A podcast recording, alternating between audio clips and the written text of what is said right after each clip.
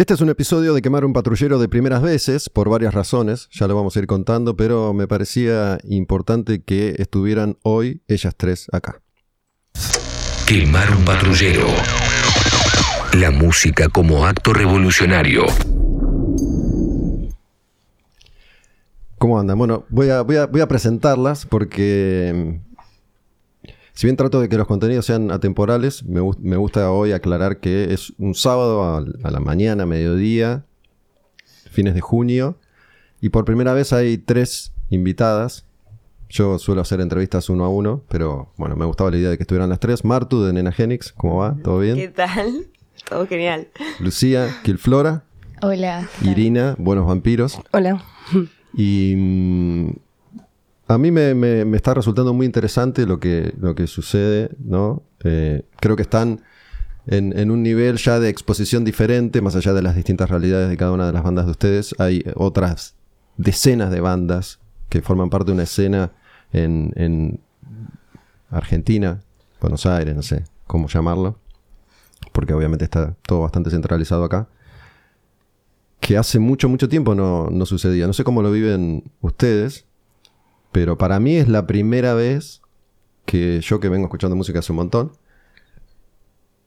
soy, soy testigo de algo que está, que está sucediendo y que por lo menos yo lo puedo observar de, de otra manera. Creo que hoy ya miro más desde afuera, por ahí cuando era más pendejo estaba más desde adentro como, como público. Pero bueno, para empezar a contar, Ayer a la noche, que fue viernes, las tres bandas tocaron. Pude verlas en vivo a las tres. Y para ustedes fue. No, recién decías que fue la, no sé, la mejor noche de tu vida. Fue, fue una, una, una primera vez, ¿no? De esas primeras veces que, que vas a recordar porque llenaron Niceto. Y fue el primer Niceto El primer que hicimos Niceto. en nuestra vida. Sí, sí.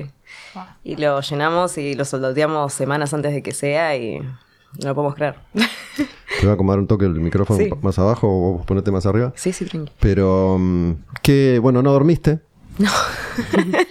Así que no, perdón por lo que diga hoy, pero no estoy sin ¿Cómo, filtro. cómo, cómo- cómo fue ese, la, la celebración?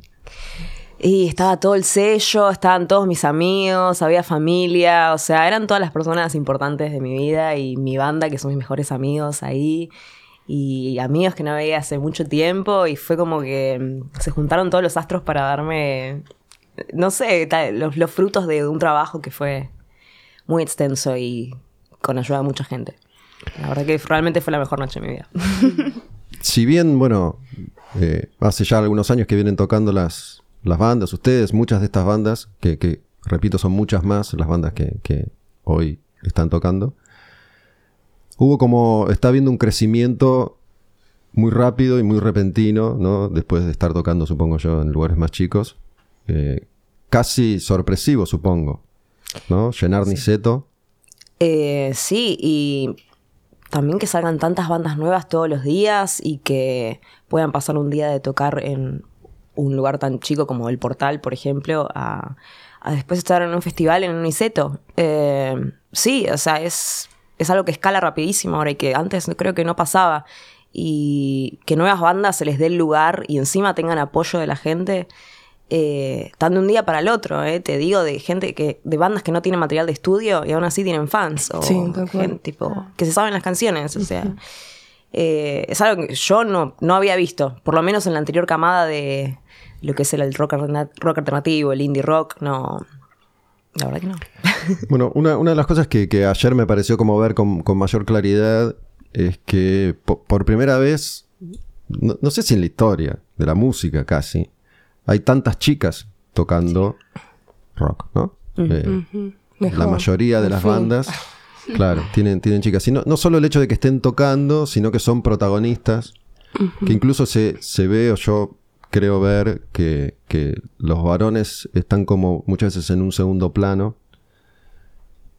Y eso hace que además suene distinto, ¿no? Yo no, no- no soy músico, pero Hay otra búsqueda, sí. me, me parecía notar que ya la forma de tocar, Lucía y Irina tocan la guitarra también. eh, no sé si vos tocas un instrumento. No, no, no, yo solo canto. Pero bueno, ya la forma de tocar es diferente y las voces son diferentes. Entonces Sí. el sonido de esta generación es diferente. Mm, Sí. Sí, tal cual es. eh, como que nada, estamos, o sea, mm, bueno, sí, tal- todas las bandas de, de las que están ahora, poner que, no sé, te digo, 10, deben ser 8. Todas, eh, hay más mayoría de chicas en la banda que, que hombres. Claro. Y mm, nada, está bueno, no sé, ponerle de un chica, vos la ves a Lucy ahí adelante prendiendo fuego todo y, y es un, es más rockstar que, no sé, que cualquier chabón más rockstar, ¿entendés?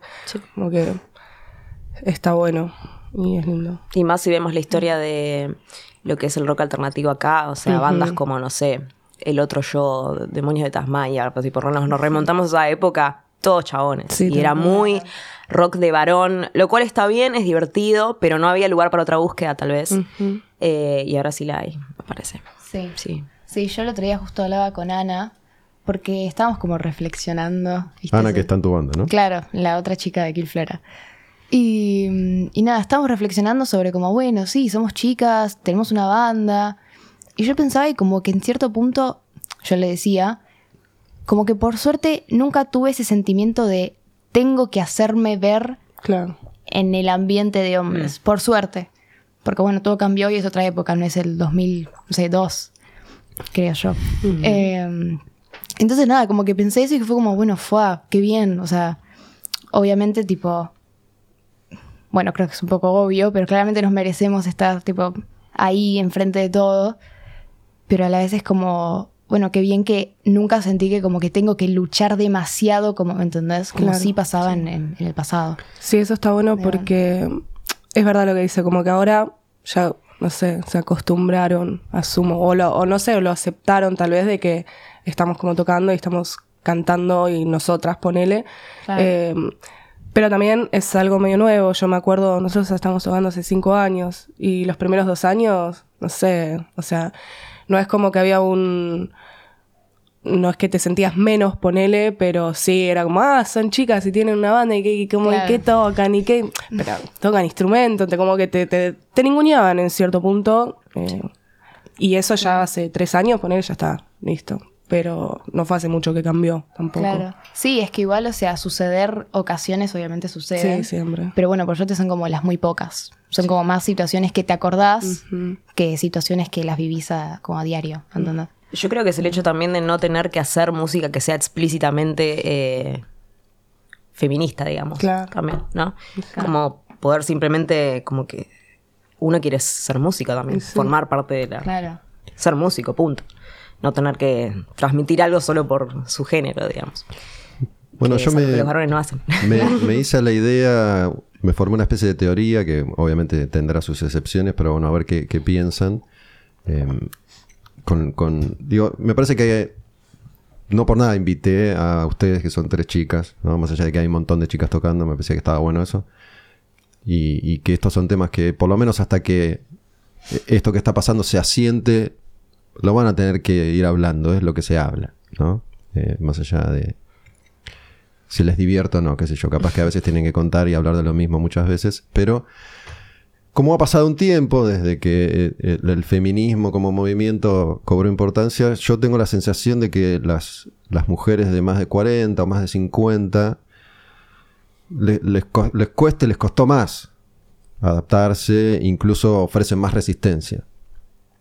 Para mí las de Trentis son las que fueron a la lucha, al frente, las, las, las que salieron a la calle y las que eh, lo hicieron con más fuerza. Y ahora hay una generación, la de ustedes, que ya lo tiene más naturalizado. Claro. Que, que, como decías vos, creo, ¿sí? Eh, no, no es una bandera que hay que salir a gritarla a todo el mundo todo el tiempo. Y lo que observo que es un comportamiento también más naturalizado. Eh, lo, lo veo tocando, lo veo en el público.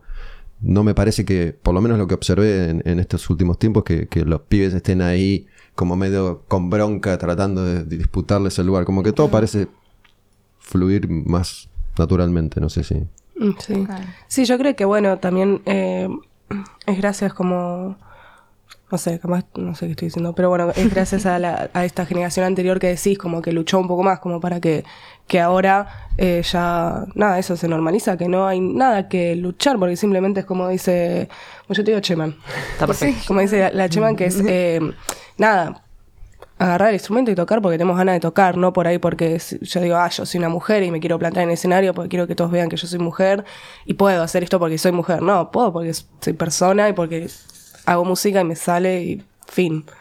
Claro. No, no sé. Sí, sí, sí. No, sí, porque aparte también es como.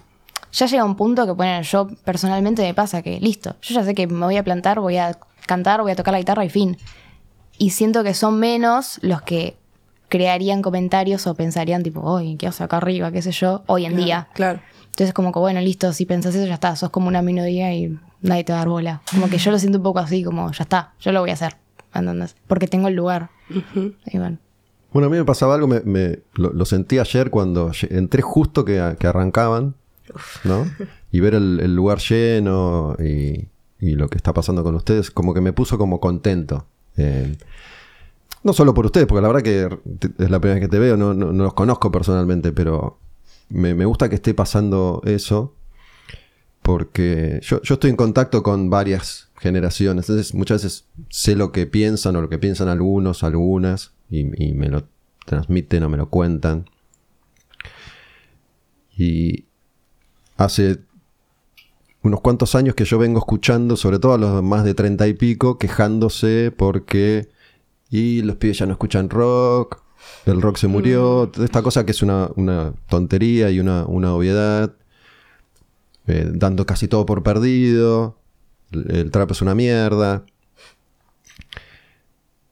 Entonces ahora, digo que es como que, bueno, todo lo que deseabas ahí está, está sucediendo, está pasando. Pero noto que hay nuevas formas de quejarse, ¿no? Y es, "Ve, yo ya lo viví, Y es que sí, siempre, a la gente, le- o sea, a mí, a mí también a- nos encanta quejarnos de cualquier cosa. Y es como que, bueno, sí, está todo re bien, pero igual me voy a quejar de esto chiquitito, voy a buscar ahí para siempre. Es como que. mm, Supongo que los seres humanos somos así, los argentinos también somos como especialistas de la, eh, en queja, pero me parece que es diferente, como que ustedes están ahí adentro, están haciendo algo y por ahí tenés más derecho a quejarte, que desde el sillón, Sí, acá tirado sin hacer nada hace 15 años, ¿no? Sí. Eh, Es Yo- que es- para mí es una queja sin, sin trasfondo, sin peso, porque eh, la música está ahí, lo único, que tenés que hacer es buscarla. Eh, creo que lo que extrañan no es la música, porque la música nunca se dejó de hacer, en realidad es, cada vez se expande más y se, se, se convierte en más cosas con más géneros que conoce alrededor, pero es más que extrañan, tal vez es el sentimiento, es la nostalgia. Extrañan una época de su vida, es, ¿sabes? como un sentimiento más individualista, más que, eh, uh, la sociedad, la música, está todo perdido. Me parece que es más Sí, sí, eso- que ellos están perdidos. Tal cual, tal cual, lo, lo iba, lo iba a mencionar en la cuestión de eso, de, de- de haber quedado como anclados en el tiempo. Y también recibo mucho esto de, de, de parte de adultos que, que añoran una juventud o adolescencia que hoy ven como hermosa y perfecta y divina. Y sí, seguro tenía cosas buenas, pero yo también la, la pasé como el orto en la adolescencia. No, no era tan fantástico, no sé si me gustaría volver ahí. Y de hecho, no, no tengo por qué no sentir lo mismo con la música hoy. Pero bueno, viste que los pibes, que el trabajo, que las responsabilidades, que me, que me casé, que qué sé yo, como si... Muchas veces el discurso que yo siento es que es eso, que se les terminó la vida y no tienen más que añorar algo que ya no existe. Sí, pero igual, o sea, es, es al pedo para mí eso, o sea, es, es querer sentirse así, porque claramente eh, no se termina, o sea, yo- yo tengo millones de bandas que admiro, que es gente grande que la conforma y vamos, vamos a verlas tocar. Eh, Y yo veo gente de más grande, tipo de generaciones más grandes en el público. Hay gente que se anima a ir y a buscar, me parece, a buscar esa vida que extrañan, me Y parece. sí, sí, a nos- eh, nos- yo creo que hay, hay gente eso, que le gusta como quejarse y no hacer nada al respecto y seguir escuchando lo mismo que escuchó 20 años de su vida. Pero también eh, nos ha pasado que hemos recibido comentarios de gente, de un público grande, de dos generaciones más, tal vez tres, Sí. que nada, por ahí escuchan como nuestra música y les recuerda lo que escuchaban también cuando eran jóvenes y como que les gusta. Y, mm, nada, eh, o sea, hay, hay todo, hay, siempre hay todo tipo de personas. Eh, pero bueno, ayer yo me sorprendí también porque dije, público, público raro, porque era como, o sea, no sé, en Mar del Plata, ponele, tenemos un público que son todos de, de menos 18 y hay gente más grande, pero casi todos menos 18 o menos 21. Buenos Vampiros es de Mar del Plata. Sí, ¿no? somos de Mar del Plata. Eh, es, es, eh, la verdad que es, es la razón por la que estamos un sábado acá, Claro. porque ustedes vinieron a tocar y yo quería que, que estuvieran las tres y había que encontrar un horario disponible, Sí, porque hoy es sábado, mañana domingo tocan y se vuelven. sí, tal cual. Claro. Sí, y bueno, y acá ayer el público era, no sé, eh, gente más grande. Más grande. Bueno, yo le comentaba a, a Lucía antes que llegaran ustedes. Fui a ver a, a- en Enagenix, eran, eran un público mucho más joven, ¿no? La mayoría, no sé, 20, Sí, 19, sí, sí. 20, Sí, por ahí. 22, qué sé yo. Y en Stramer eran un poco más grandes. Y bueno, ayer fue, fue justo un, un viernes de mucho, mucho concierto. Tocaba Winona, que, que también con entradas agotadas. Bueno, Sacatumba, Sacatumba sí. tocaba Sí. también. Y, y todas las bandas están llevando gente. Como que hay, realmente hay un montón de gente que está yendo a ver a las bandas. de Todos los fines de semana hay algo. Todos, los Sí. fines, todos, todos los fines de semana hay algo. Sí, sí. Sí, pero también que me quedé pensando en lo de la edad, que yo siento que queda mucho en la persona, en si está abierta a aceptar que lo que sucede ahora es como igual de, ¿cómo decirte? Como importante o como, no sé, disfrutable, ponele, que lo que era en su momento. Porque, o sea, como que sí, no sé, siento que hay gente, como decían antes, no sé, de 40, ponele, que simplemente se quedan en, bueno, sí, no, la música era la de antes, ahora ya está. Pero sin embargo, es como siento que es como simplemente una actitud como negati- no negati- negacionista, ¿entendés? Y yo siento que como que si pasas en ese umbral de aceptarlo o no, lo aceptarían y entenderían que Sí, es más una cuestión bueno. cultural ya y es y Claro. seguramente es es lo mismo que recibí- recibieron ellos cuando eran jóvenes y muchos músicos jóvenes Claro. y les decían lo mismo. Está bien, ahora hay 20, 30 años más de historia para conocer, para, para escuchar. Digo, cuando yo empecé a escuchar música eh, había mucho menos. Es que para mí es eso también, o sea, el, el término joven es como casi peyorativo porque eh, siento que la gente grande no, as- no, no, no quiere aceptar tal vez el mensaje, el arte eh, que tiene para decir un joven porque es, bueno, no viviste tanto, ¿qué me puedes decir vos a mí Claro. en tu música? ¿Qué me puedes comunicar? Nada que no yo haya vivido mejor que vos o más, ¿entendés? Eh, entonces creo que es eso siempre, o sea, ver para abajo a la gente más joven porque, porque esta persona más chica podría hacer algo que me haga sentir algo. Bueno, eh, algo- no, no voy a dar nombres, hice, hice referencia a esto que voy a decir en, en- en otra charla, no me acuerdo cuál, pero músicos grandes ya me, me hicieron ese, ese comentario, ¿no? Claro. Y están bien las bandas, pero no la vivieron. Claro. ¡Ay, Dios! No la vivieron. O. em,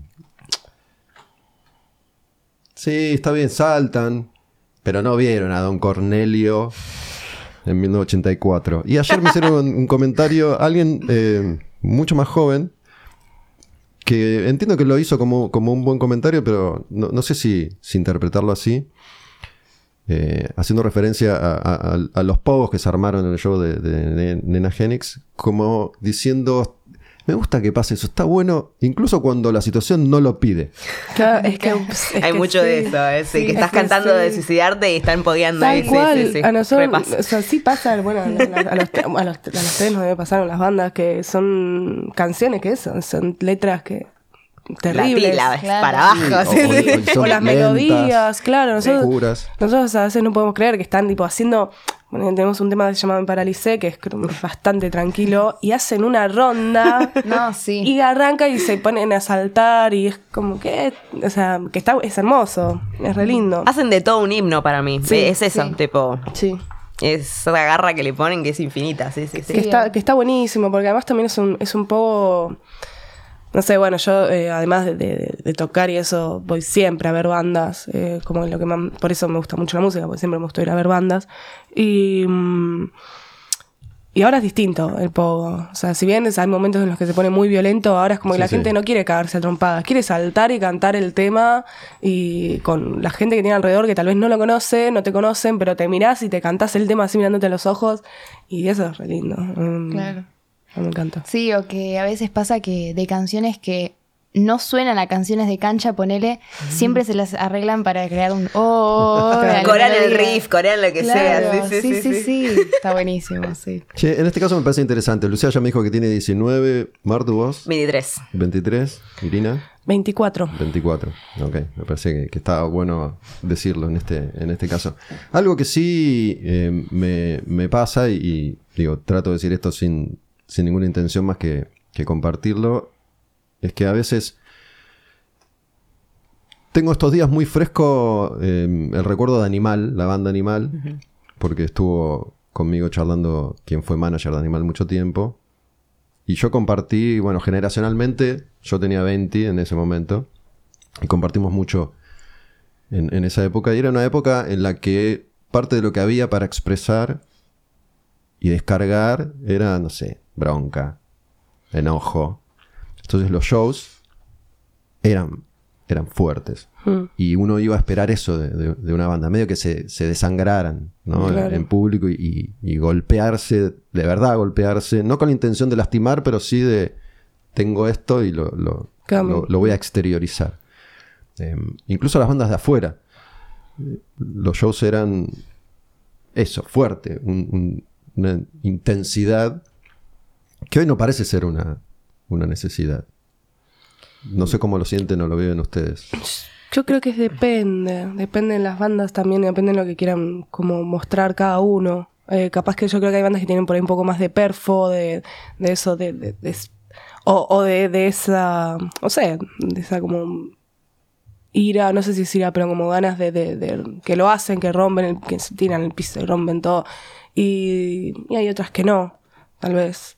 No sé, no sé. Claro, yo creo que ahora existe lugar para no tener que Claro. desangrarte, para Sí. poder ser una persona que simplemente comparte su música y no tener que ser como un objeto a, a Claro.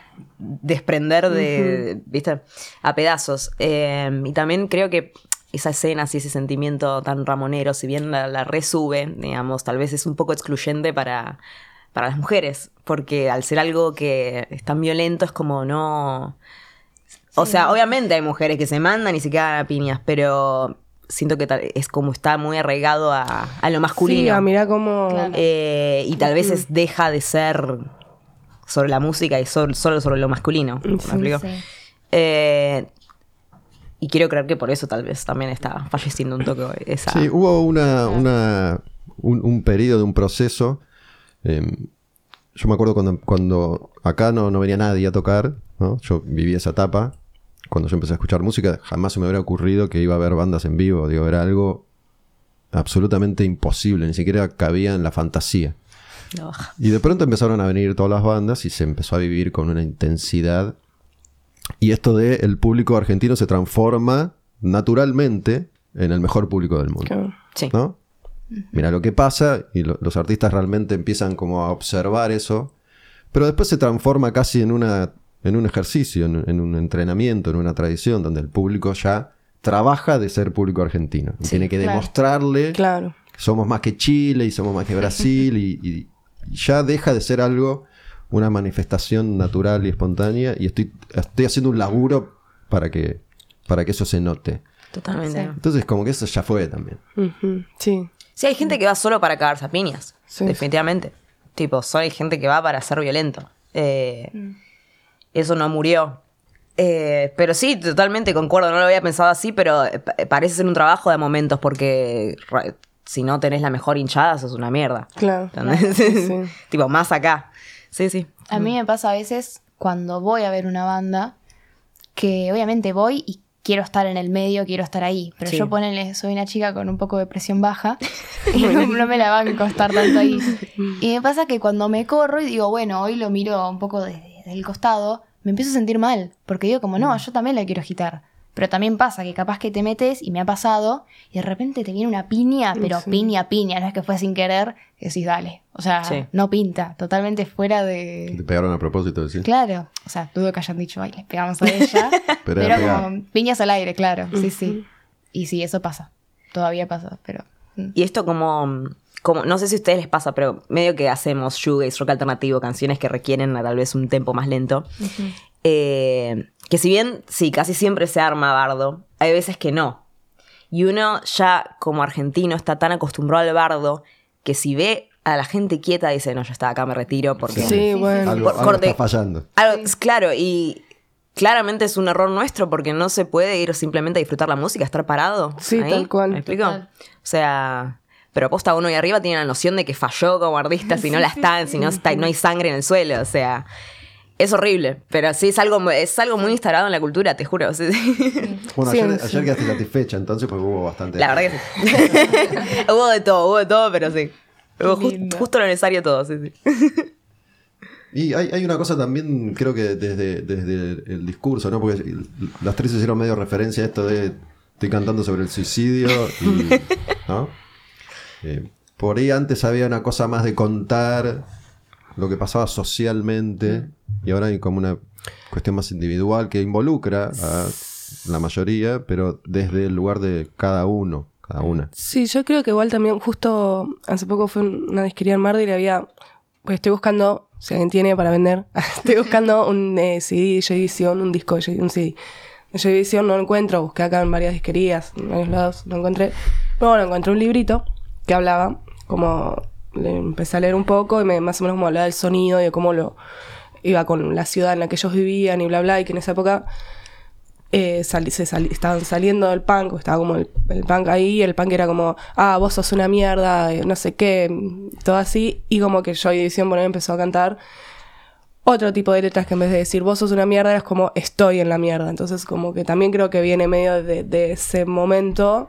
Y, mm, y nada, y bueno, sí, ahora como. ah, Yo canto lo que siento, o por ahí situaciones en que necesito sacar de mi cabeza y las tengo que escribir, hacerlas canción para que ya no estén más ahí. Eh, y bueno, claramente hablan de, de mí o de cosas y de, Bueno, uno, uno de los de, de tus estribillos que a mí me quedó grabado es desmotivada, triste, aburrida. ah, Este, Sí, ese. Te la otra vuelta encontré la letra que, no sé, me desperté friqueada. y empecé tipo. ta, ta, ta, como, y es, vos ves la letra, está todo tipo. Cinco le- tipos de letra distinta, porque escribiendo cualquier cosa. Y era. eh, de- enojada, tipo empezaba como enojada, desmotivada y triste, todo el tiempo muy, aburrida, Sí, tipo, sí. así como que estaba así escribiendo muy. Y, mm, y bueno, sí, es eso. No sé, y hay mucha gente también que se siente identificada porque un, quien no se desmotiva. se Sí, yo me siento muy identificada acá. Escucho, tengo que decir. Sí. Y yo creo que, o sea, esto del individualismo que decís vos, o sea, claramente es porque salimos de la pandemia, sí. todos estuvimos encerrados pensando en la mierda que era y claramente teniendo un momento de introspección muy grande al estar encerrados con uno mismo. Tal vez por eso ahora todo tiene un tono más, no sé si individualista, la verdad. Porque yo siento que uno escribe para que el otro conecte, ¿no? por ahí dije individualista, O lo, que, sea, lo que quise decir es... eh, No, igual, obvio, porque uno en primera persona. Sí, Claro, más sí. vale. Sí, sí. Igualmente, eh, posta de todo. O sea, hay muchísimas bandas que siguen hablando de la situación actual del país. Hay muchísimo punk, hay muchísimo post-hardcore, hay mucho emo acá. Mucho, sigue muy viva la cultura de fanzines, de hacer tapes. Eh, yo creo que convive. No conviven en la misma escena, son dos palos muy distintos, pero está, está muy presente ambas, me parece. Para mí hay algo que, que puede resultarle aburrido a los protagonistas, no sé qué les pasará a ustedes, pero que me parece que, que es útil porque también por primera vez hay una escena que se puede describir, ¿no? Siempre que algo empieza es necesario contarlo y, y describirlo y las herramientas siguen siendo básicamente las mismas. Digo, para contarle a alguien cómo suena una banda que no conoce, usas referencias y se parece a The Cure, qué sé yo. Claro. Que a los artistas Sí, sí. a los artistas puede molestarles, pero digo, es, es una herramienta que, que, en el caso de lo que hago yo, la uso siempre porque no sé si hay otra. Digo, obviamente, tomá y escuchá, Claro. pero si tenés que hablar, tenés que escribir, tenés que contar. Y, y esto de, de- de el, el eje en el post-punk, más allá de que haya bandas que están dentro de esta escena, que tienen algo de su sonido, bandas que no, y que, que hay muchas variaciones, me parece que está bueno para poder contar una escena, ¿no? Eh, Vos por ahí podés decir, bueno, a mí no me define, a mí no me gusta, no me quiero poner rótulos. Pero después de, de- de tanto tiempo sin... Me, de- me parece que la última escena que hubo fue el Indie de La Plata, digo, Claro. que- donde había muchas bandas de un lugar con algo en común. Sí, sí. Las ligas menores, eh, Bestia Bebé. Bueno, el mató, Mató. obviamente, todas bandas súper vigentes todavía, pero esa fue la última camada así, muy probablemente. Lo, lo que iba es, vos estás buscando un CD de Joy Division. eh, suelen verse muchas remeras de, de- de Joy Division. Y parte de él, no la vivieron, viene de... Mm. No, no, no sé, no se suicidaron como habían corte. Pero digo, ¿de, de dónde Pero viene...? vos tampoco, estás acá diciendo boludeces. No vos, sino la persona a la No, que pero estamos. digo, hay, hay mucho músico que vivió la dictadura y que vivió sí, los 80, claro. entonces que tuvo que, que, que le parece que, entre comillas, usted la tienen fácil, este, porque, no- viste, es lo que yo interpreto, ¿no? Claro. Digo, nosotros Pero- teníamos que ir ahí, la policía, viste. Sí. Pero es horrible, ¿por qué querés que alguien viva desgracias? ¿Entendés? Claro. Y es, es- también es estúpido porque nosotros también tuvimos nuestras luchas. Sí, sí. O sea, cada generación tiene sus luchas. Me parece estúpido, tipo, desear que sean cada vez peor. Claro. porque van a ser peor para vos también, la vas a vivir otra vez. Claro. Eh, sí, no. No sé qué diga, pero es muy estúpido. Pero de, de dónde viene, digo, en, en esta necesidad de contar, de, de dónde viene es, eh, eh, eso de que, que Joy Division sea una presencia hoy tan importante y, y que se hable de post-punk, ¿no? Como algo que define... No sé, pues no, yo creo que eso está mal. eh, O sea, para mí, porque pone, no- nosotros no hacemos post-punk. Ustedes tampoco. Ustedes tampoco. Creo que ninguna de nosotros. Sea, No, pero nos remeten en esa. Pero, ¿no? claro, Sí, porque Por eso, a es- eso me refería, sí, perdón, sí. ¿no? Digo, cuando hay que ponerle un nombre y describir una escena, quedó post-punk. Digo, Claro. más allá de que no hagan, si hagan... rock alternativo, no post-punk. O sea, siento que el post-punk es muy. es de una época. es de, Niña es de abajo de- ahí. Y ni siquiera claro, no. O sea, ahora se lo asocia a un sonido, pero que ni siquiera es el sonido que, que era en- el sonido que había en esa época. O sea, no sé, de Talking Heads es post-punk, eh, Joy Division, no sé, eh, no sé, hay un millón de bandas que, que son post-punk de esa época, que sonaban totalmente distintas entre ellas. Pasa que está bueno esto de... eh, es muy efectivo lo de post-pandemia. Como nombre Claro. es garpa, es efectivo. eh, Sí, es ganchero. Igual yo, sí, o sea, obviamente banco hacer lo más accesible posible algo. Eh, me parece que si a alguien la trae que caiga dentro del género de post-punk, que sea, tipo, estás invitado a escuchar. Sí, Sí, yo eh, creo que es más eso, es más post pandemia, tipo, como no sé si es un género, pero, porque no, no es un género, pero si no es como en el momento este en el que estamos, tipo, por ahí todas estas bandas, si bien, no sé, nosotros tocábamos antes de la pandemia, eh, pero después de la pandemia hubo un cambio en el sonido nuestro y en nuestra también, no sé, bueno, en todos hubieron cambios. Y mm, hay muchas bandas que salieron después de la pandemia que son como casi todas las que están ahora. Eh, entonces, como bueno, por ahí sí se puede englobar en eso, pero no sé, post- post-punk. Es como, no. Sí, yo creo que quizás es más como, va, siento que es como más la sensación del género, más sí, que el sí. género en sí de, de la música y los sonidos y qué sé yo. Porque a mí me pasa, ponele, que pienso en, bueno, todas las bandas del círculo, ponele, y si bien todas tienen como influencias parecidas, o sea, hay algo que tienen de parecido, pero cuando las escuchás son diferentes. ¿Entendés? Bueno, ponen Nena Genix y Buenos Vampiros. Es como que siento que ambas bandas tienen como algo parecido, pero no sé qué, y no está en el sonido. En algo es, y no sé, quizás es la actitud, no sé, la sensación. Bueno, algo que mm, yo sinceramente llegué hace poco a, a- a descubrir a todas las bandas. Igual cuando descubro algo lo descubro bastante rápido y, y en- al toque me, me pongo al día. Lo primero que, que me llega es esto de post-punk y entiendo que muchas bandas tienen ese sonido, pero después al, al escuchar me doy cuenta que hay otro montón de cosas.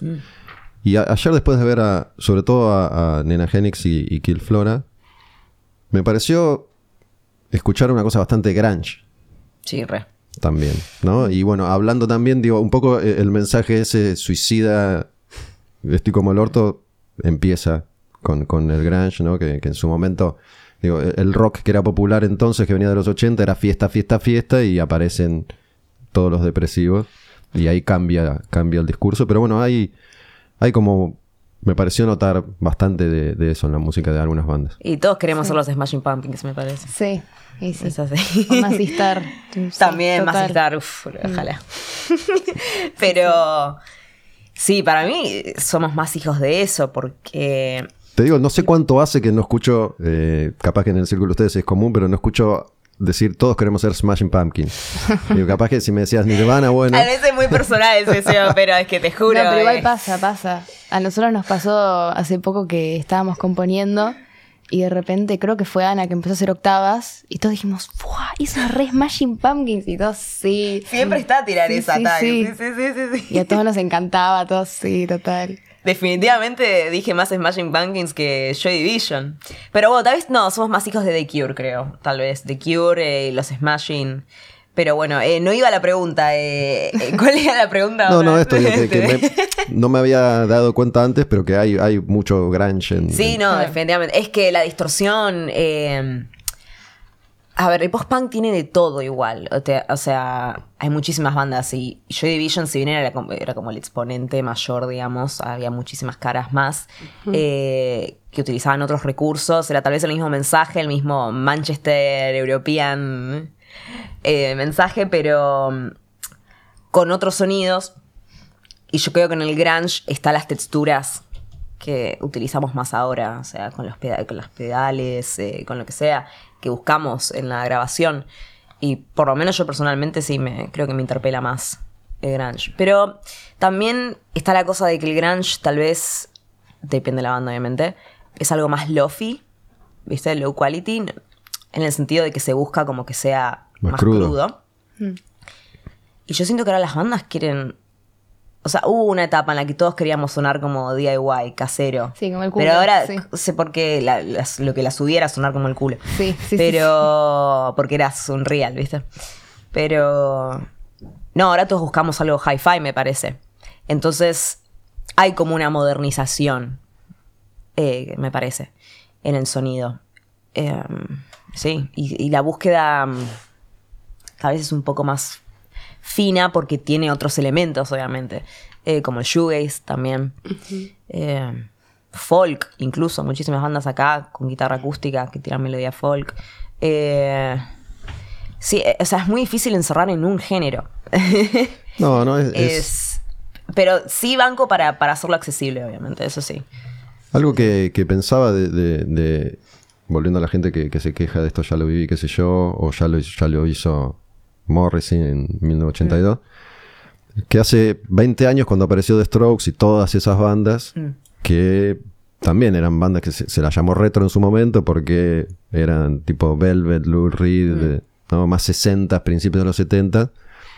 Ahora me parece notar que hay una cosa más, por un lado de los 80, de los primeros 80 y también de los primeros 90 con, con el grunge. ¿no? Como que generacionalmente se, se avanzó unos años a partir de, de- de lo que parece que a ustedes les gusta. Y el, el baterista de tu banda, ¿cómo se llama? Andy, Andy tenía una remera que dice 1984 ayer. puede ser, no la anoté, pero Que sí. no. Llegué a ver el número, no llegué a ver el estampado. Digo, no sé si era por, por el libro, la película o qué sé yo. Pero me llamó la atención, ¿no? Hay, hay como. Incluso estuve escuchando. Barbie Recanati sacó un disco nuevo hace días. Y me encantó. Eh, hay una canción que se llama DeLorean. Que más allá de lo que diga la canción, en 1985, Volver al futuro. Y. Hay como, me parece, una fascinación por, por, en este caso, esas épocas. Sí.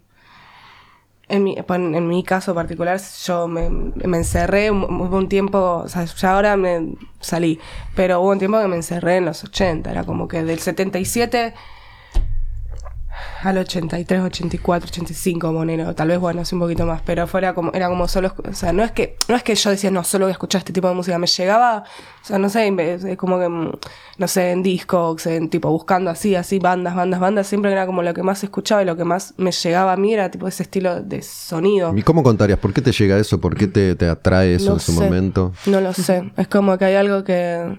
No sé, tal vez lo viví en otra vida, qué sé yo. Como que siento, como que me, sien- me siento ahí. Como que lo escucho y me da algo como en el pecho, no sé. Como, que igual también me pasa con bandas de ahora, con, con bandas de esta época.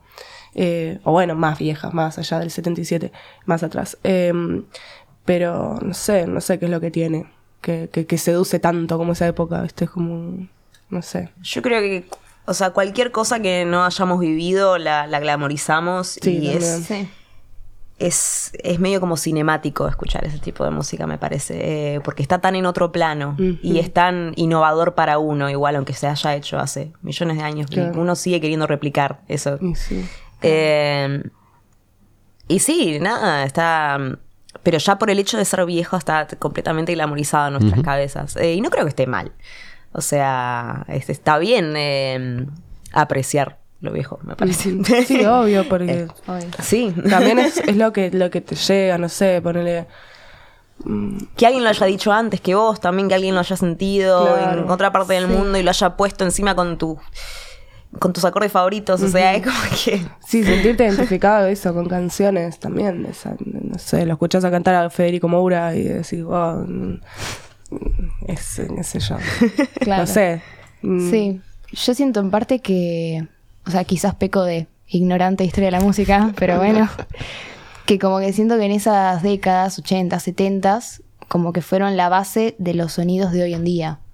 Siento yo, como que no sé, escucho The Cure, 80s, y como que a mí, me, quizás porque no conozco, pero me parece como que no existe una banda antes de The Cure que tenga el sonido de Cure. Tipo, como no sé, pedal chorus, ¿me entendés? Que probablemente exista. Pero no sé, siento como que son bandas como muy referentes porque son como muy... No sé, yo siempre pienso como una pirámide, ¿viste? Y por el está de Cure. Y ahí se va haciendo más chiquitito porque una banda toma esta influencia y otra banda toma esta influencia de esta banda. Entonces como que así, bueno.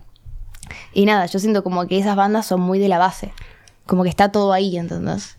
No sé si me explico, pero... no, Sí, sí, sí. sí, obvio que sí.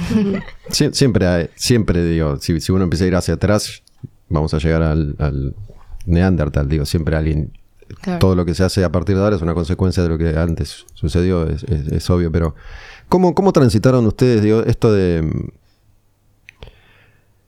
Yo hablo mucho de estas cosas, no sé, lo aclaro, por- porque también sé cuál es el, el público que me, o la mayor parte del público que a mí me escucha y, y sé que tiene estos interrogantes, pero... Y es parte de un público que dijo el trap es una mierda y todo es una mierda. ¿Cómo atravesaron ustedes eso que parece que no ha existido en sus vidas? Digo, hace 3, 4 años todo pasaba por ahí. ¿No? Ahí es donde se, se origina esto de los pibes ya no escuchan rock. Evidentemente no era así porque, digo, hace 5 años ustedes eran muy chicas y, se ve que escuchaban rock. Pero ¿Cómo, cómo, cómo, cómo, pasó por sus vidas el, el trap, lo urbano, el hip hop o lo que sea? ¿O no pasó? Personalmente a mí me encanta, o sea, eh, es que generalmente creo que no hay tipo de música que no me guste y conozco muchísimas bandas que... Primero conozco muchísimos artistas que también son productores, tanto mujeres como hombres, que tocan un instrumento, pero también te pueden hacer un beat. Y no hay distinción alguna eh, entre el empeño que le ponen, entre el valor que tiene esa música. Eh, yo, por ejemplo, absolutamente todas las melodías que hice en mi vida son pop. Me parece que una melodía tiene que ser pop siempre. Eh, incluso mis referencias, o sea, sin vergüenza, eh, te podría decir que son cosas que vi- veía de Disney Channel, ¿entendés? Olvídate. Miley Cyrus, Sí, Miley. Selena Gómez. Sí. O sea, no hay nada como una melodía que te llegue, que puedas cantar. ¿Entendés? Eh, y el trap, o sea, hay música, hay música que también su función es para que te diviertas. No para que estés encerrado ahí llorando. ¿Entendés? Claro, no todo sí, pasa sí. por ahí, me parece. O sea, me- podríamos valorizar absolutamente todos los sentimientos y las etapas que pasa uno escuchando algo. Claro. Eh, nada, yo personalmente, tal vez es por tener tantos amigos y tal, por vivirla y, y eso, pero yo la verdad que aprecio todo tipo de géneros. Me parece que es, es muy boludo eso. O sea, si, si, si no te gusta, no te guste, ya está. No me parece que hay que desvalorizarlo. Tal cual, Entiendo la, el tema este de que tal vez es em, como muy superficial, tal vez, lo que plantea, pero yo que sé, a uno tal vez se la sube sentirse así, eh, a veces como tirar esa pose, ¿entendés? Eh, y me parece que había grupos, artistas que tienen prestigio, que tiraban esa pose, como por ejemplo, no sé, Wu-Tang Clan, tipo.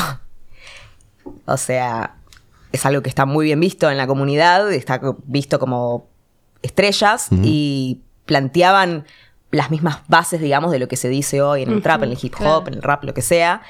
Pero ahí lo tenés como top 10 álbumes de la historia. Claro. Y por qué no estos chicos jóvenes que lo dicen como ellos lo sienten, eh, que encima en un- usando una base, porque tiene mucho mérito porque es muy experimental en realidad la música que se hace, los pro- lo, lo que hacen los productores de trap. O sea, obviamente no siempre tenés beats súper comunes que escuchás ahí que son del mainstream, ¿entendés?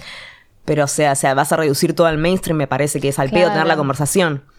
Eh, hay muchísimo pasando, hay muchísima exper- experimentación y muchísimo eh, avances en lo tecnológico referido a este tipo de música que me parece que la gente no ve y que no ve lo mucho, eh, mucho conocimiento que conlleva y lo mucha teoría musical que conlleva y también la creatividad para poder hacer, porque el trap, o sea, es un beat, eh, o sea, son beats que son repetitivos, obviamente, pero cada uno tiene su innovación, si no, no tendríamos tantos artistas, supongo. Sí, sí, siento que hay como mucha ignorancia a- tipo hacia la computadora.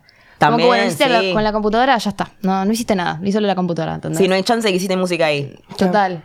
Y jodiendo, alguien tiene que manejar la computadora, sí, sí. Tipo, Kraftwerk no hizo música entonces. Claro, no, no. Dos teclitas y ya está. Ahí va.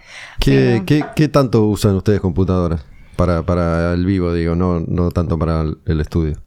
Nosotros ayer teníamos pistas en computadora, pero no es algo que, que lo usamos como en vivo, me explico, para tocar un sintetizador ahí en la computadora o algo, pero mm, hay muchísimas bandas que lo hacen, que van con la compu, ahí Sí. está el artista, compu, chao. Bueno, el otro proyecto este te había dicho era, o sea... Vampirismo. sí, vampirismo, el compu, Ableton, Claro. eh, MIDI y guitarra. Claro. Bueno, en afuera, en Estados Unidos, en- hace, hace, no sé, un año más o menos, medio que surgió una polémica porque una banda, una banda que se llama Falling in Reverse, Sí. no importa, eh, tuvo, suspendió un show porque se perdieron las notebooks. ¿no? Entonces dijo, no puedo tocar. Claro.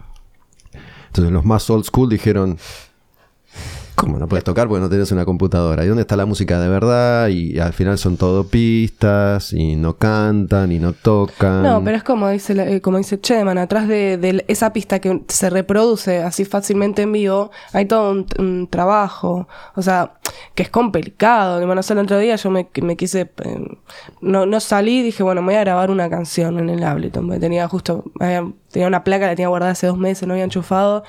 Dije, no, ya está, dale. Y, mm, y de repente estuve cinco o seis horas eh, haciendo una canción que ya existe, tipo que era escucharla y pasarla y hacerla con otro instrumento y cantarla yo y bla. Tuve seis horas. Entonces imagínate una persona, o sea, es como que... Nada, hay, hay todo, un, todo un trabajo ahí, es- es- no es... una herramienta más. Y Es una herramienta Muchas veces más. tiene que ver con, con una cuestión de sincro, ¿no? Que la pista está sincronizada con las luces, con la performance, con Sí, esto y con el otro. Y bueno, sin eso es como que se les cae el show. Claro. Sí. Em, Sí, hasta es un instrumento más. Yo te digo, bueno, que lo que decías de que estabas grabando. A mí me pasó que hace un montón que no grababa demos, que generalmente, el- bueno, en Killflora lo que hacemos es cada una, que componemos Ana y yo, graba sus demos y después lo mostramos, para que más o menos todos tengan una idea, pues si no es un quilombo explicar todo. Y no grababa demos hace un montón y me pasó que agarré el Reaper. Fue un desastre, fue un desastre. Tipo, tuve que sacar pistas de baterías de YouTube. Tipo, me descargo esto porque es como que no podía, no sé, no podía manejarla, ¿entendés? Y yo dije, claro, o sea, obviamente, como yo entiendo que hay todo un... O sea, la gente estudia justamente producción y, y, bueno, masterización y todo lo que conlleva, pero es como que no te das cuenta lo importante que es hasta que lo vivís, hasta que te sentás y te das Y sí, cuenta. sí, ahora qué carajo hago, ¿Dónde- dónde- Claro, qué aprieto, ¿qué- ¿Qué- cómo hago? Sí, una batería. es un mundo. Una base. Sí. Porque, o sea, siento que el instrumento al tenerlo ahí y saber qué va, qué va a sonar Claro. cuando apretás tal cosa, eh, pero teniendo un programa que puede ser tan extenso, teniendo tantas combinaciones, o sea, sí, boludo, me parece que es más complejo aún. Sí, sí, sí. Sí, es sí, sí, totalmente sí. Es Estar, estar entre un li- lienzo en blanco ahí y tener que... Total, Sí, es un nuevo sí. idioma. Sí, no, totalmente. Sí, que, quería decir esto con respecto a eso que, que se, se conoce como urbano. ¿no? A mí me parece que en, en un momento, a partir creo de- del éxito de Puerto Rico en Estados Unidos y que Estados Unidos acepte esos sonidos que hasta entonces desconocía, supongo, no sé, ¿no? la consagración de Bad Bunny, por ejemplo, hizo que se corriera algo que venía más por el lado del hip hop hacia el, el reggaetón, ¿no? Y, y se empiezan a cruzar más. Y, y el mainstream, creo yo, se lo termina fagocitando a eso. Digo, mu- muchos artistas que venían más del rap hip hop se fueron volcando a eso porque funciona mejor y el sonido fue, fue cambiando. Y mi hija tiene 11 y, escucha a los artistas mainstream de, esto que llamamos como como urbano. Digo, eh, me, parece a mí, capaz me equivoco, que Duki, si logra permanecer, va a ser Chayanne, no va a ser Butan Clan. En el sentido de, no lo digo despectivamente, sino va a representar a un público, digo, si hoy existiera Susana Jiménez, Duki estaría ahí. Claro. Eh, no sé si eso puede pasar con, con artistas como, como ustedes, más allá de que eh, si esto sigue creciendo, eh, el mainstream se va a acercar, ¿no? Claro, Para- es que yo creo que es esa la diferencia en- entre ese, tip- esa- ese tipo de artistas que decide hacer música para poder llegar a tal lado que ponerle, no sé, no sé, en nuestro caso yo asumo que yo y cuando dijimos, bueno, vamos a hacer buenos vampiros, eh, no fue, y vamos a hacer buenos vampiros, vamos a armar temas de este estilo y vamos a cantar esto y decir esto Claro. para que llegue a este tipo de gente. No, simplemente fue, bueno, tengo que decir esto, agarro, sale esta, estas melodías, sale este tipo de canción que no sé qué género será, y, y de repente la gente se siente identificada y no sé. O sea, creo que esa es la diferencia, que, que yo no haría algo para... No, no, o sea, viene, no sé, alguien me dice, no, tenés que hacer esta canción con, de este estilo, decir estas cosas y vas a, a estar allá arriba, en, en todo lo, lo más arriba que puedas, pero no tenés que cantar lo que sentís. No, yo creo que prefiero cantar, o sea, que sea como, es más real.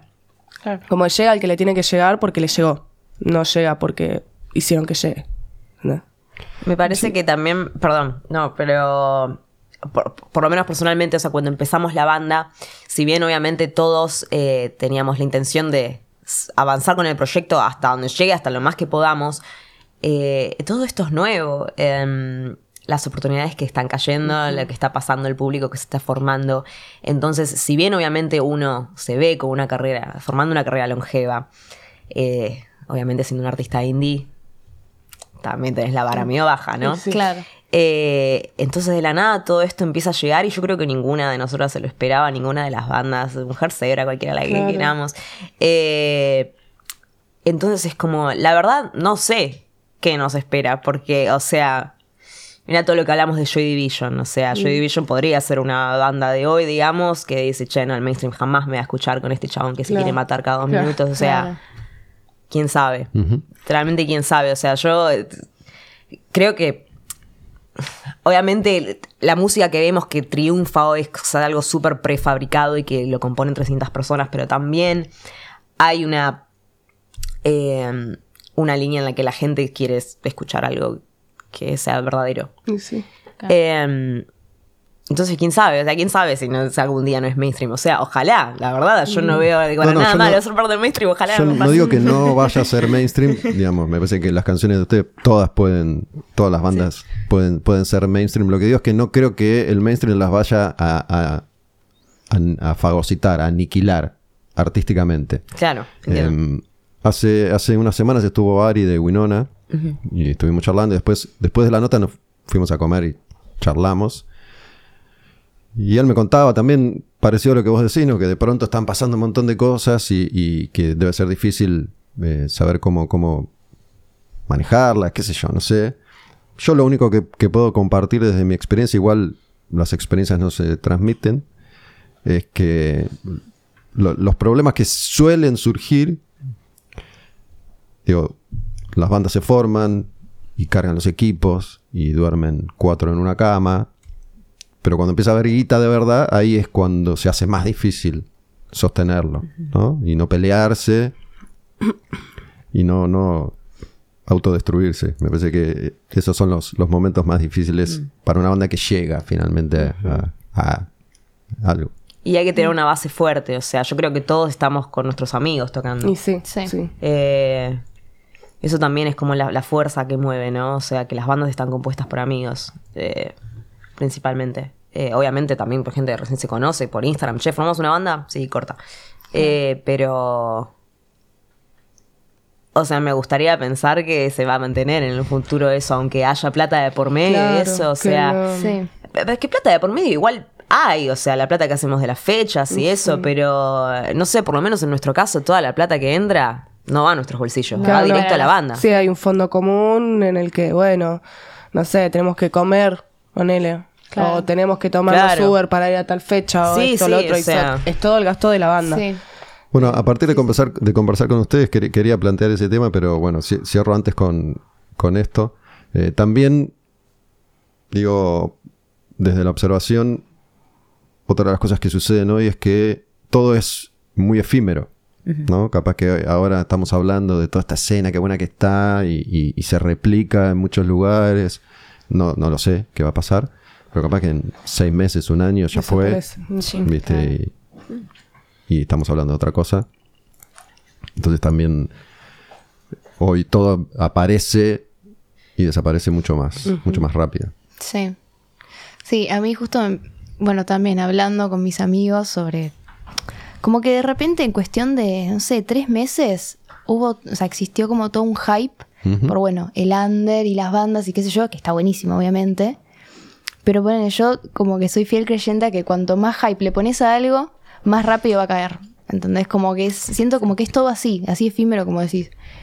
Y ojalá que no pase, pero una parte de mí está como... mm, no Cada sé, día hay no más sé. crítica y cada día hay más insulto hacia lo que es el under y hacia Sí. las bandas que lo componen. Mm. Y cada día hay más haters, literalmente. Sí, sí, sí. sea, Bueno, eso pero es que- es una señal de que, De que buena, eh, Sí. de que no hay mala publicidad o, o de que es la misma gente que lo estaba bancando, autodestruyéndose a sí misma. No, Sí. no sé por qué.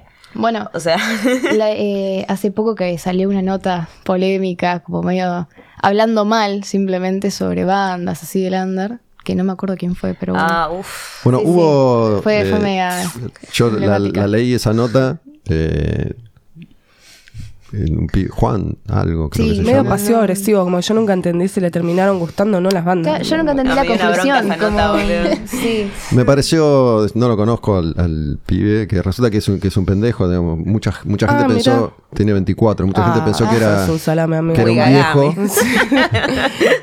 De hecho, después vi ahí en, en- en todas las réplicas que hubo que mucha gente pensó que era un viejo porque se Claro. quejaba de Es se que quejaba con un que discurso viejo. de viejo, Claro. siendo joven, siendo eh, contemporáneo de, de ustedes. eh, básicamente los argumentos son los que yo estuve planteando acá de la gente mayor, de que ya lo viví, Sí. que no es cierto, que no es para tanto, no están haciendo nada nuevo, bla, bla, bla. Sí, me acuerdo que planteaban una como que, ah, sí, dicen que son under, pero están tocando en lugares como Niceto, como esto, como lo otro. Y, y bueno, buenísimo que pueda pasar eso. Claro. No sé, yo ponele en Mar del Plata, eh, no hay lugares para tocar. Nosotros arrancamos a tocar y era bueno, este, este lugar, este estudio, pum, lo vaciamos, traemos el sonido, traemos la bata, ponemos a alguien ahí en la puerta, traemos la, la, la bebida, lo que sea, y hacemos la fecha. Y fue así hasta que empezó la pandemia y eran fiestas clandestinas. Y después buscar lugares de, no sé, buscar, intentar buscar abajo de piedras lugares para tocar. Claro. Ahora hay tres. Y, y a mí la verdad es que me parece genial que acá haya por lo menos, no sé, 10 lugares, sean chicos, grandes, mejores o peores, para tocar. Y si una banda muy chiquita puede tocar en un niceto, en lo que sea, zarpado, buenísimo. Sí, por eso yo decía que me, como que me puse re contento ayer que fui a verla, fui a ver a Nena Genix y después a ustedes dos, Killflora y, y Buenos Vampiros, y, y me puse contento porque digo, bueno, esto es lo que estábamos buscando, ¿no? que, que exista esto. Eh, y después había habido una polémica anterior con respecto al Under, ¿no? Digamos que, que por ahí en, en ese momento salieron varias notas con, con el eje en Winona y el, el Under salió a quejarse. Es que el under siempre existió, na- nadie, Claro. neces- nadie Digamos, una- necesita volver a salvarlo igual. Ayer la vi a la rusa en, en Niceto. Capa, sí. Y a la rusa, la piba berreta, que ahora vuelven los rusos hijos de puta. Sí, boludo, increíble. Que ella viene batallando el under. Claro. Y como que me parece que ella fue una de las que no, pará, que yo vengo en el under. Claro. Pero nunca se fue el under. Nunca, ¿viste? nunca se fue, eh, o sea, la rusa, yo vi a, lo- o sea, bueno, lo hablamos hace un rato, vi a los rusos hace un montón y, y son bandas que vienen, o sea, el, el under está desde siempre, ¿entendés? O sea, como que siempre estuvo ahí y, y no es, eh, est- el under no es solo bandas que, bueno, recién arrancamos y estamos como, no, el under va mucho más allá de eso, que es esto, que es el, el armar fechas, el agarrar y cargarte el equipo con tus compañeros, decir, che, loco, necesitas una mano, o vamos a, no sé, armar la fecha de la forma que sea sin ganar un mango, tal vez, tipo, gasto, o sea, pum, cubriste todos los gastos para poder hacer la fecha y listo.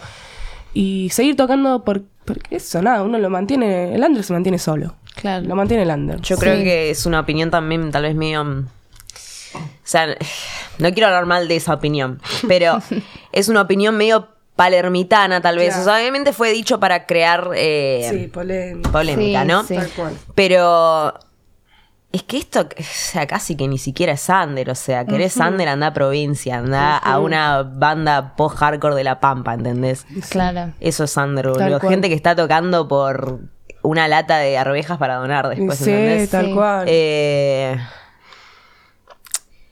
como que pa- para mí no podemos ser eh, vista gorda a los recursos que tenemos la gente de Capital y las plataformas que tenemos y los lugares. Como, o sea, como dice Irina, ellos vienen siempre a tocar acá. Eh, porque allá no hay tanto, boludo. Y, o sea, me parece que hay que tener. eh, nada, hay que poder apreciar eso que tenemos acá los de Capital. O sea, que si bien obviamente es nuestro under, claramente todos nos cuesta, boludo, todos nos movemos, todos DIY. Eh, o sea, hay otras realidades que existen desde siempre. Claro.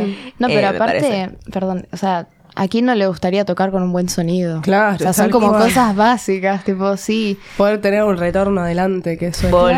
Claro, poder escuchar la voz. No irte llorando después de cada fecha porque cantaste para el orto porque no te Claro, escuchaba sí, nada. sí, total. Sí. No, Sí. y aparte, perdón, yo siento que con esta nota, por ejemplo, y con es- muchas más que seguro también existen, como que siento que está simplemente el odio como a la celebración del under, más que al under en sí.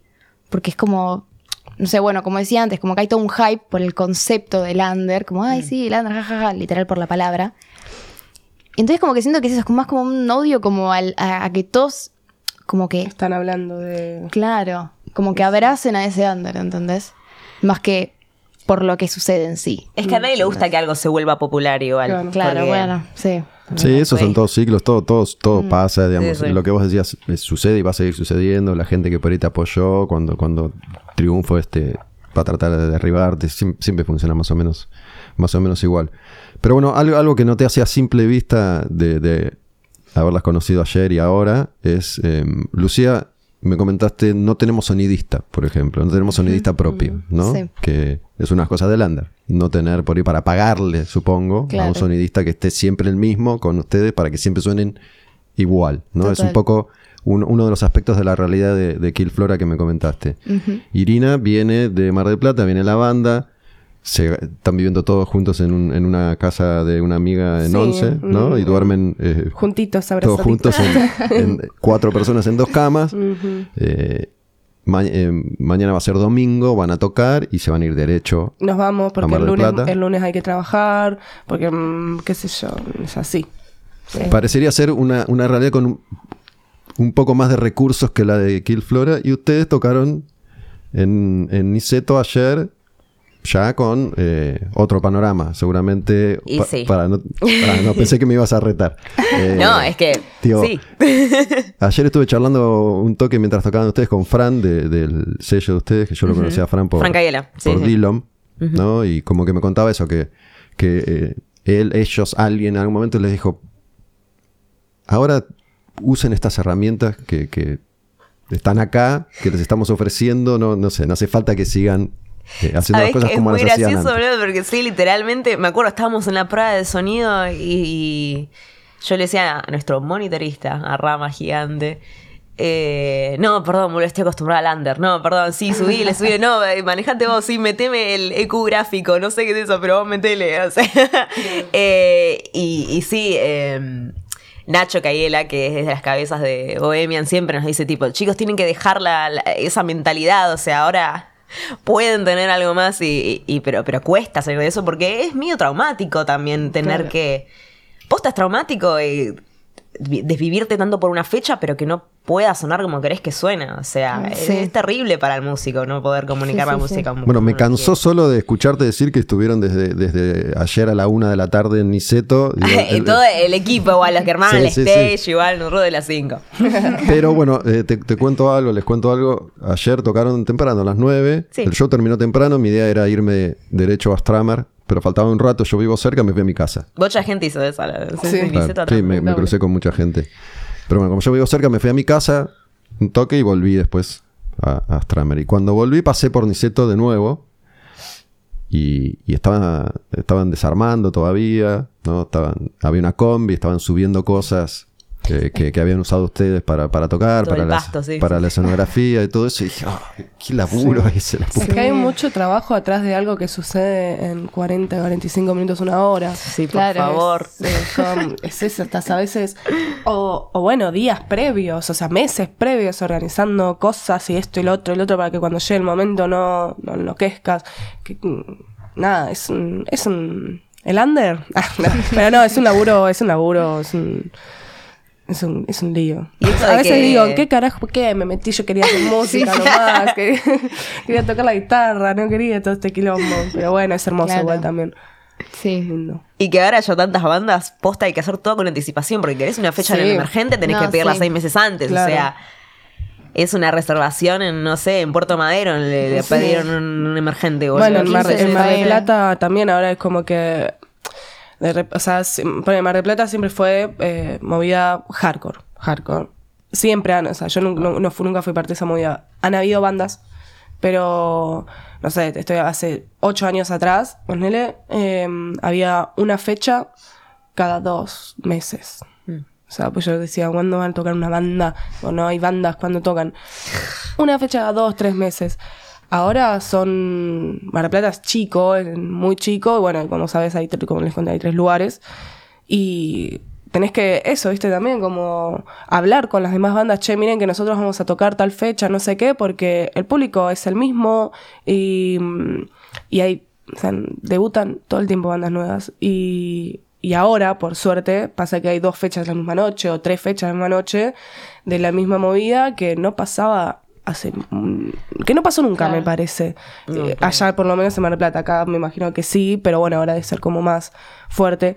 Eh, Bueno, hay, hay un argumento que aparentemente estamos usando todos y es que como, como la guita no sirve para nada y no vale nada, la gente la quema, por lo menos la está quemando en, en- en ver bandas, ¿no? Se supone que una de las explicaciones, digo, para que Coldplay, The Cure, Lollapalooza, el Primavera Sound, Nena Genix agoten entrada, todos los shows, casi todos los shows están funcionando. Hay más shows que nunca. Están viniendo más bandas. Digo, el dólar está 10 mil millones de pesos y venden más bandas que cuando estaba uno a uno.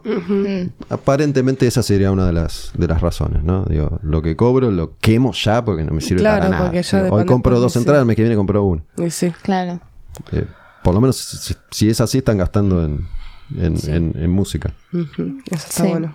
Sí, por suerte acá, o sea, tenemos una cultura demasiado rica eh, musical. eh, y, o sea, sí, creo que no hay mejor ocio, digamos. O Es sea, sí. es lo más llenador, me parece. Ir y, ir a ver. comprarse un Ir a un disco, ir, y, ir a ver una banda y llevarte el merch de la banda. O sea, como que esa es. A mí me encanta. Sí. Bueno, a mí me pasó hace poco que yo, o sea, como que, no sé, tengo cinco mil pesos y pienso bien en qué lo voy a gastar, ¿viste? Soy muy terca en ese sentido. O bueno, no sé cuál es el adjetivo, pero en fin. Y me pasó que había visto una remera que me re gustaba y dije, no, no voy a gastar en eso. Y al toque vi la fecha de Winona, que tocan, eh, creo que es el sábado que viene en Quilmes. Y dije, listo, qué sé yo. Y ya está, y ni la dudé.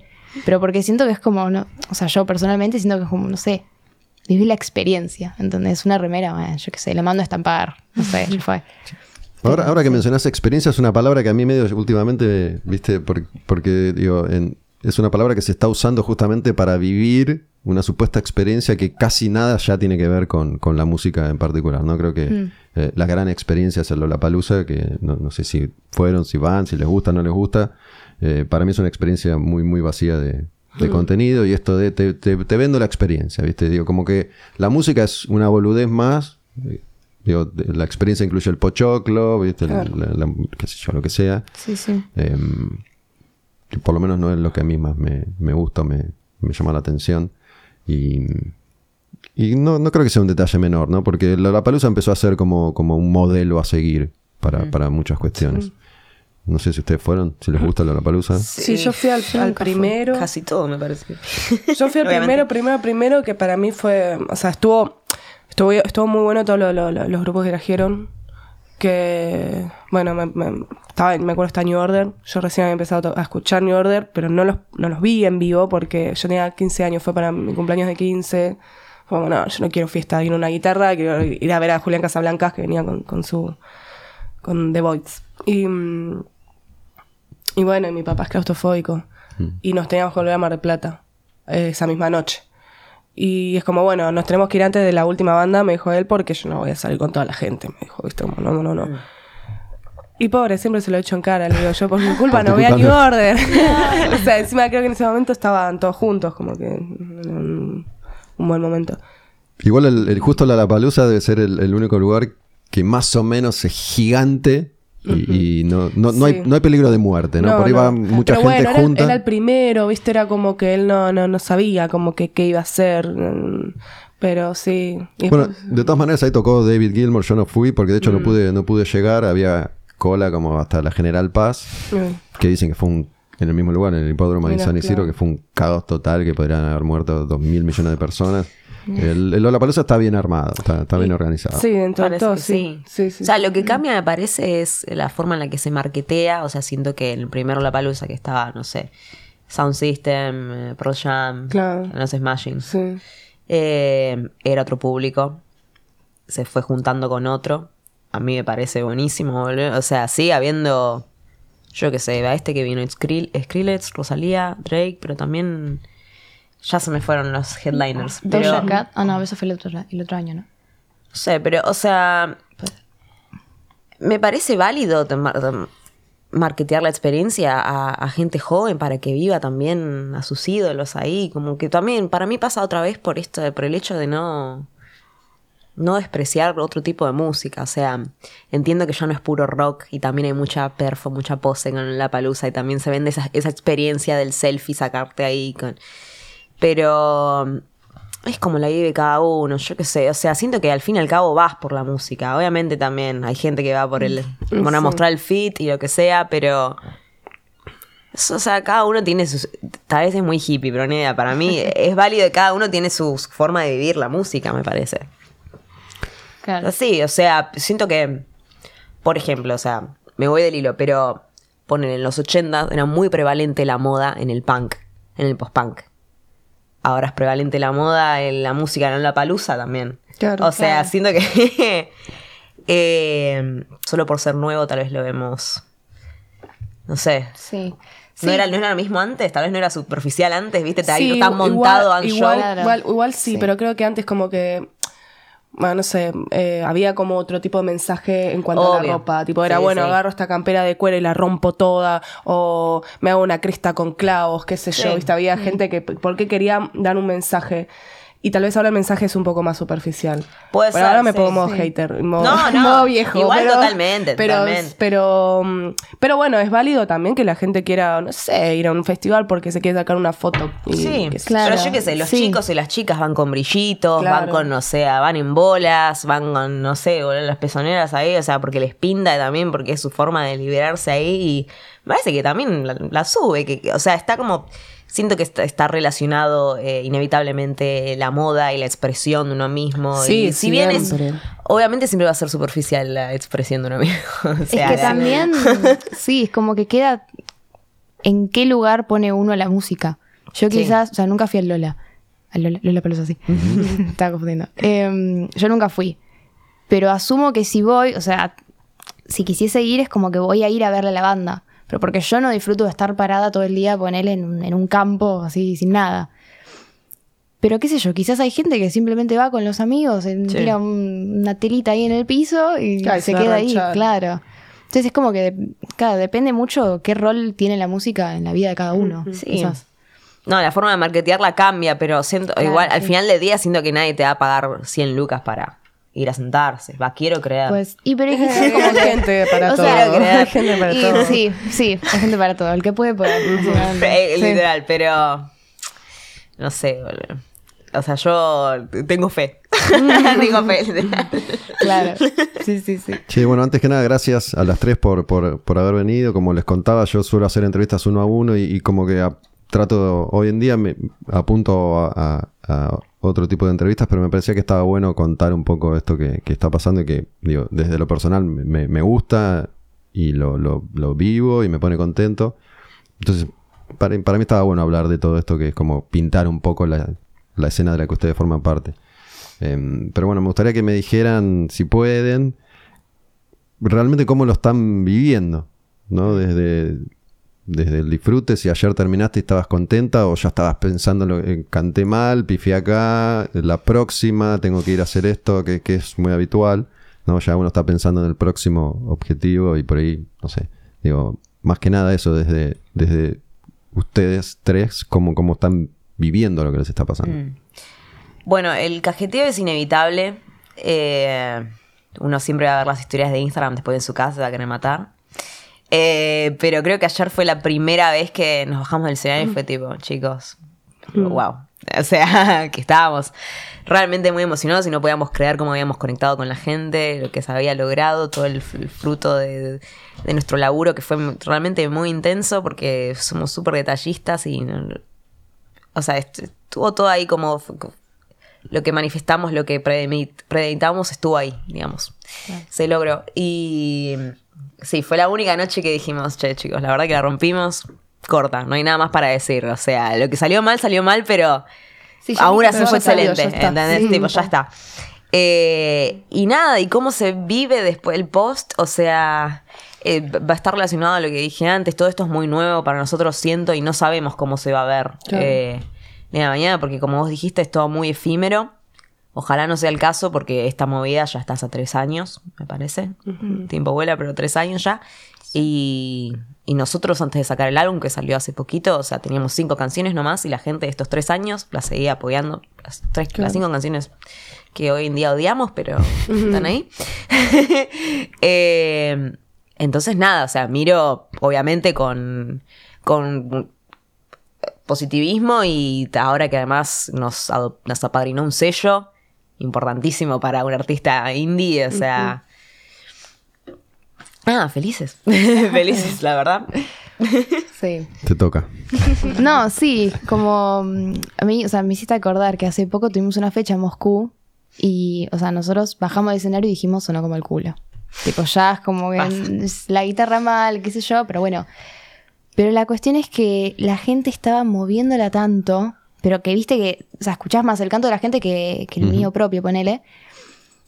Y como que, te juro, llegó un momento del, del show que fue como, ya está. tipo, si mi guitarra está sonando mal, ya claro. está. Es como que ni tenía lugar en mi cabeza como para acordarme de los detalles del uh -huh. sonido. Y como que eso siento que es como un poco reconfortante. O sea, bueno, me pasó ese día que salí y estaba totalmente extasiada y como, bueno, listo, me voy a abrir feliz, ¿entendés? Pero sí me pasa en otras fechas que capaz, como se hace tan rutinario, como bueno, casi todos los fines de semana tenemos una fecha. Y a mí me pasa que yo soy una tipa que se cansa rápido. y me pasa que capaz antes de ir estoy como, uy, quiero dormir. ¿Entendés? Un día, no, yo qué sé. Pero después llegas a la fecha y es como, bueno, me pongo a tocar. Entonces, como que hay ambas cosas. Está buenísimo, pero bueno, también cuando se hace tan rutinario, a mí me pasa que como que ya llega un punto que, bueno, basta. Uh -huh. Pero después voy a la fecha y como que es, sí, sí, vivo sí. en esa lucha. Pero sí. Me pasa, me pasa a mí con, con esto, siempre digo, uy, qué paja, tengo que ir a grabar.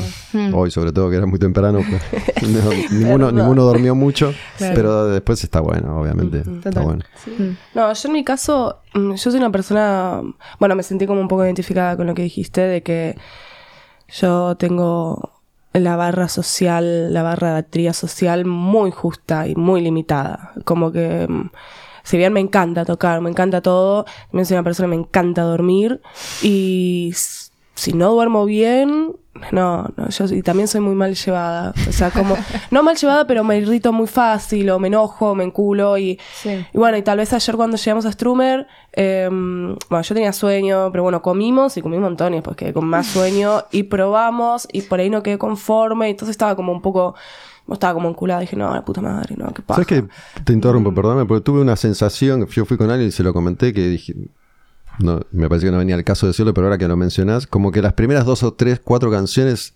yo no te conozco, no sabía, pero como que me pareció que estabas medio enculada y después te fuiste. No, también, tengo, también tengo el defecto, de, oh, no sé, pero defecto, a veces defecto, a veces virtud, porque a veces nadie me viene a hablar por, esta, por ese motivo que es mi cara, que tengo un, una cara de culo, uh -huh. que, que, a veces a que a la gente le da, o sea, hay gente que me dice, yo no te saludo, me da miedo, o sea, pero realmente soy, o sea, soy las dos cosas, soy un poco buena onda y a veces capaz que te muero, digo, no, tómatela. Pero um, nada, ayer estaba como así, pero bueno, al toque cuando armamos, eh, Bueno, fue, o sea, no, me gustó, me gustó. Estuvo, la pasé bien, porque ya una vez que, que agarro, que me pongo la viola, es como que, bueno, es otra. O sea, mi cabeza está ahí. Y, y terminó, o sea, después la, la pasé re bien, me, gust- me gustó un montón. Pero bueno, es eso. Yo también, después de este fin de semana, el fin de semana que viene, voy a estar tipo, en mi casa mirando una pared blanca sin estímulos, porque no sé, necesito como Ah, bajar. Algo que quería mencionar y, y no me, me acabo de acordar ahora es que tenías una remera de Ministry Sí, puesta. sí, sí, sí. ¿no? Me había fijado en la remera de 1984 de, ba- de tu baterista y la tuya de Ministry, que aparte me pareció que era bastante old school, Ministry. Eh, me- bueno, ese disco de Ministry, puntualmente ese disco me parece un discazo. Eh, ¿Cuál era ese disco, te acordás? em, no, no sé. Bueno, no importa. No, no es, no, es, no es Ministry. ¿El primero, el de la mano? El de la mano. El de la mano con las uñas rojas, ¿no? Sí. Sí. ¿No es el mismo nombre? Eh, sí, es, es un self-titled, me parece. Claro. Sí, sí, sí. Eh, Ministry, Ministry. Y mm, no es mía la remera, es de, es de Gustavo, el hermano de mi jefe. Te mando un saludo, Gus. no, porque vino a Mardel y se sacó así. Le dije, no, le digo, qué buena remera. Bueno, colecciono, me gustan mucho las remeras bandas, colecciono también eh, CDs, tengo varios. Y me parecen como cosas que están muy buenas. Y, bueno, le dije, no me la. en verdad se la pedí prestada para una, una sesión que grabamos justo ayer. Y me dijo, bueno, usala, usala para tocar, no sé qué. Y nada, sí, es eh, una muy buena banda, muy buen disco. Sí. Sí, bueno, la última quedó más o menos flotando en el aire, seguramente no es lo único que dicen, pero esto de, de- de me quiero suicidar, de desmotivada, qué sé yo, si hoy tuvieran que, se van de acá y a la noche y tuvieran que escribir una canción, ¿la sensación seguiría siendo parecida a, a esa o por ahí tendrían algo diferente? Digo, más allá de que la cuestión artística no necesariamente refleja cómo estás puntualmente, o no sé. No, igual lo del, del suicidio fue una exageración, Sí, tal vez, pero um, No hay alerta de suicidio. a mí personalmente se me hace muy difícil escribir de temas felices. No Claro, me nace. eh, me, da, me da vergüenza tipo, eh, eh, decirlo así, pero no me nace la- el aspecto poético, digamos, en algo feliz tal vez. Eh, tal vez es porque no, no sé, no es, no es tan profunda la sensación, es más efímera, ¿viste? Entonces no- uno no tiene tanto tiempo como para disecarla y Claro. vomitarla en palabras. Eh, Sí, sin que te dé cringe a veces. También, también, Sí, porque sí. también el aspecto, ser, ser feliz y querer mostrárselo al mundo como... No es "Ugh, estético". Cringe. Sí, Sí, no, no, no, tipo, claro. nada. No, No, sí. tipo, no se Sí. puede glamorizar eso, amigo, perdón, pero Claro. no. Eh, entonces, sí, se me hace difícil escribir de otra cosa que no sea así introspectiva y que lamentablemente el introspectivo siempre lleva a una conclusión bastante trágica. Entonces, eh, Es que sí, hay algo muy poético. En Sí. mi caso, ponerle. No sé, eh, yo o sea, tengo muy presente la muerte, no es que yo me quiero morir. O sea, bueno, tal vez, o sea, no es que me quiero matar, me quiero. Bueno, no, no. Vamos de vuelta. Pero hay algo de, de- de- de medio seductor, como en el tema del- de la muerte, en el que es como, bueno, fue un descanso eterno, qué sé yo, ahí está todo bien, ahí ya no sufrís más, ¿viste? Como todo eso. A mí particularmente, eh, como no sé, siempre de muy chica tuve como muy presentes situaciones de ese estilo y me parece que es algo muy natural y es algo que a todos nos va a pasar, ponele. Entonces, como que, y hay gente que le choca un poco cuando uno habla de estos temas. Me dicen, ah, no, pero estás hablando de la muerte, no sé qué, pero si te vas a morir. O sea, como que enfrentalo, porque si, no, no sé, yo como, y a mí me sale mucho escribir sobre eso realmente. Em, pero bueno, es como. Creo que es más profunda la, la- la tristeza o las cosas más melancólicas o la nostalgia que, que la felicidad en sí, tipo, porque que soy feliz, soy feliz. O sea, ya hay una canción que dice eso, ya está. Sí, es que aparte, ¿Qué más ¿cuántas, puedo decir? ¿cuántas vueltas le puedes dar a eso? Sí, Claro. Sí, total. No, igual yo por- como no lo puedo hacer, le doy mucho mérito al hecho de escribir algo Sí. que no necesariamente Sí. sea feliz, pero que comunique algo que tal vez sea más llenador, o sea, en un aspecto positivo. Me encantaría poder hacerlo en algún momento, porque nada, siento que es otra faceta de la vida que también existe. O sea, Sí, no, no somos tan sí. edgy, me parece, Claro. ¿no? Como que esto es un gran momento, por ejemplo. Sí, Estamos re obvio. felices de que está Claro. sucediendo, Sí, a pero, eso me refería. Sí, sí. pero Bueno. es difícil comunicarlo, tal vez, en- en- pa- como para que sea digerible musicalmente y Claro. artísticamente. Sí, sí. Claro, la estoy pasando bien, no sé. Les No nos conté, importa. les conté que había estado escuchando el disco nuevo de Barbie. Hay, hay un verso que me re quedó, que no me lo acuerdo bien literal, pero que dice: Cada vez sé menos de todo. Mm y algo así como estoy re feliz de triste, ¿no? Como dos mm. contradicciones, pero que me parece que son interesantes. Así que mm. cada vez menos de todo. Chicas, muchas gracias. Bueno, gracias a. Eh, Nena Genix, Kilflora, Buenos Vampiros, Martu, Lucía, Irina en Quemar un Patrullero. Quemar un Patrullero. La música como acto revolucionario.